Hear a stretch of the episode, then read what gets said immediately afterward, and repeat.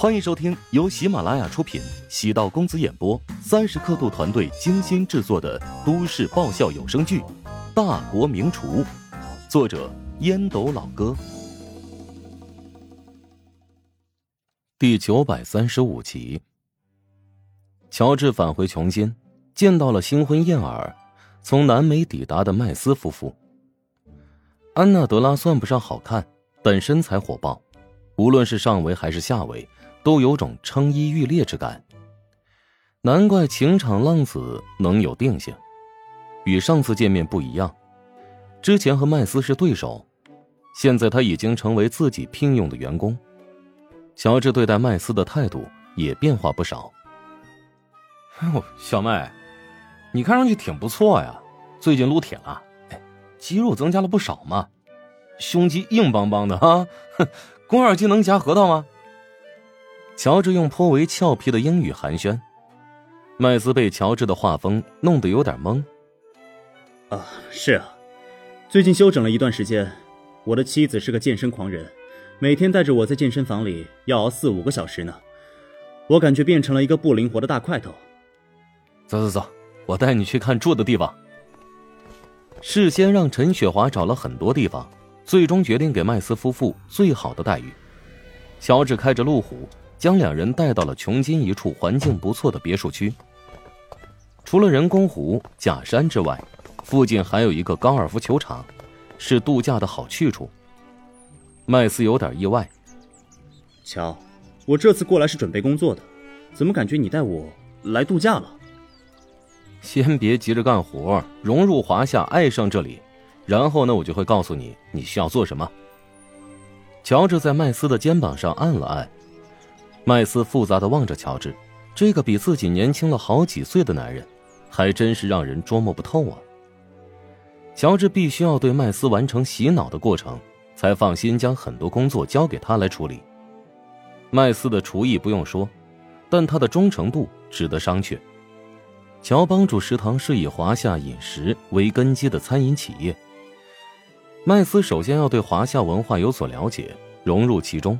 才适合让他正式担任工作，何况麦斯在华夏目前没有合适的位置，乔治相当于是在养底牌，等时机到来，麦斯会派上大用场。安娜德拉等乔治离开之后，握着麦斯的手臂：“亲爱的，你的新老板还真是个慷慨的好人啊。”“是啊，还没干活呢，就让咱们住这么好的地方。”麦斯也是唏嘘不已。如果乔治知道麦斯夫妇用慷慨来形容自己，绝对会很开心。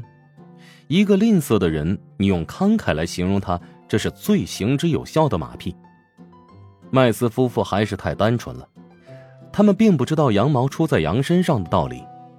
短时间来看，乔治在他们身上的投入有些不计成本；长期来看，乔扒皮不仅要收回成本，还要烧上利息。能力越大，责任越大，是放在嘴边的常理。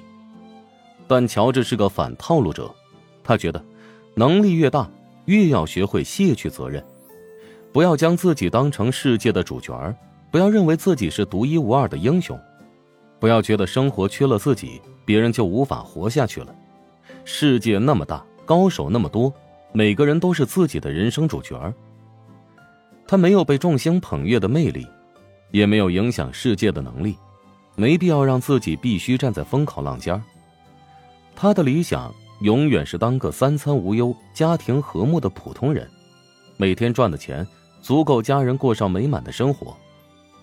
至于所谓的名气、地位或者财富，他对之没有那么贪婪。乔治也没有想到自己鬼使神差的成为了华夏美食的旗帜，更没有想到。自己不知不觉搭建了一个吸金怪兽，更不会料到自己还成为了一个很有名气的厨师。他的粉丝众多，给自己起了千奇百怪的绰号，其中最让他惴惴不安、心怀愧疚，甚至是畏惧的绰号是“大国名厨”。随着华夏经济不断发展，如今已经成为世界繁荣的主要国家，华夏。被冠以大国之名是必然的，但乔治觉得自己的名号加上“大国”两个字，未免太瞧得起自己了。他只能代表自己，不能代表所有的厨师，更无法代表国家。